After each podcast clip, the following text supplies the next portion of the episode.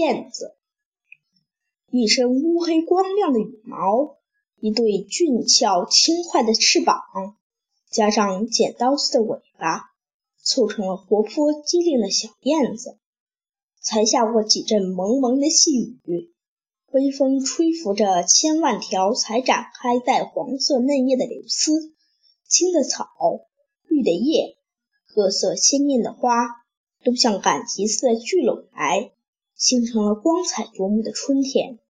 小燕子从南方赶来，为春光增添了许多生机。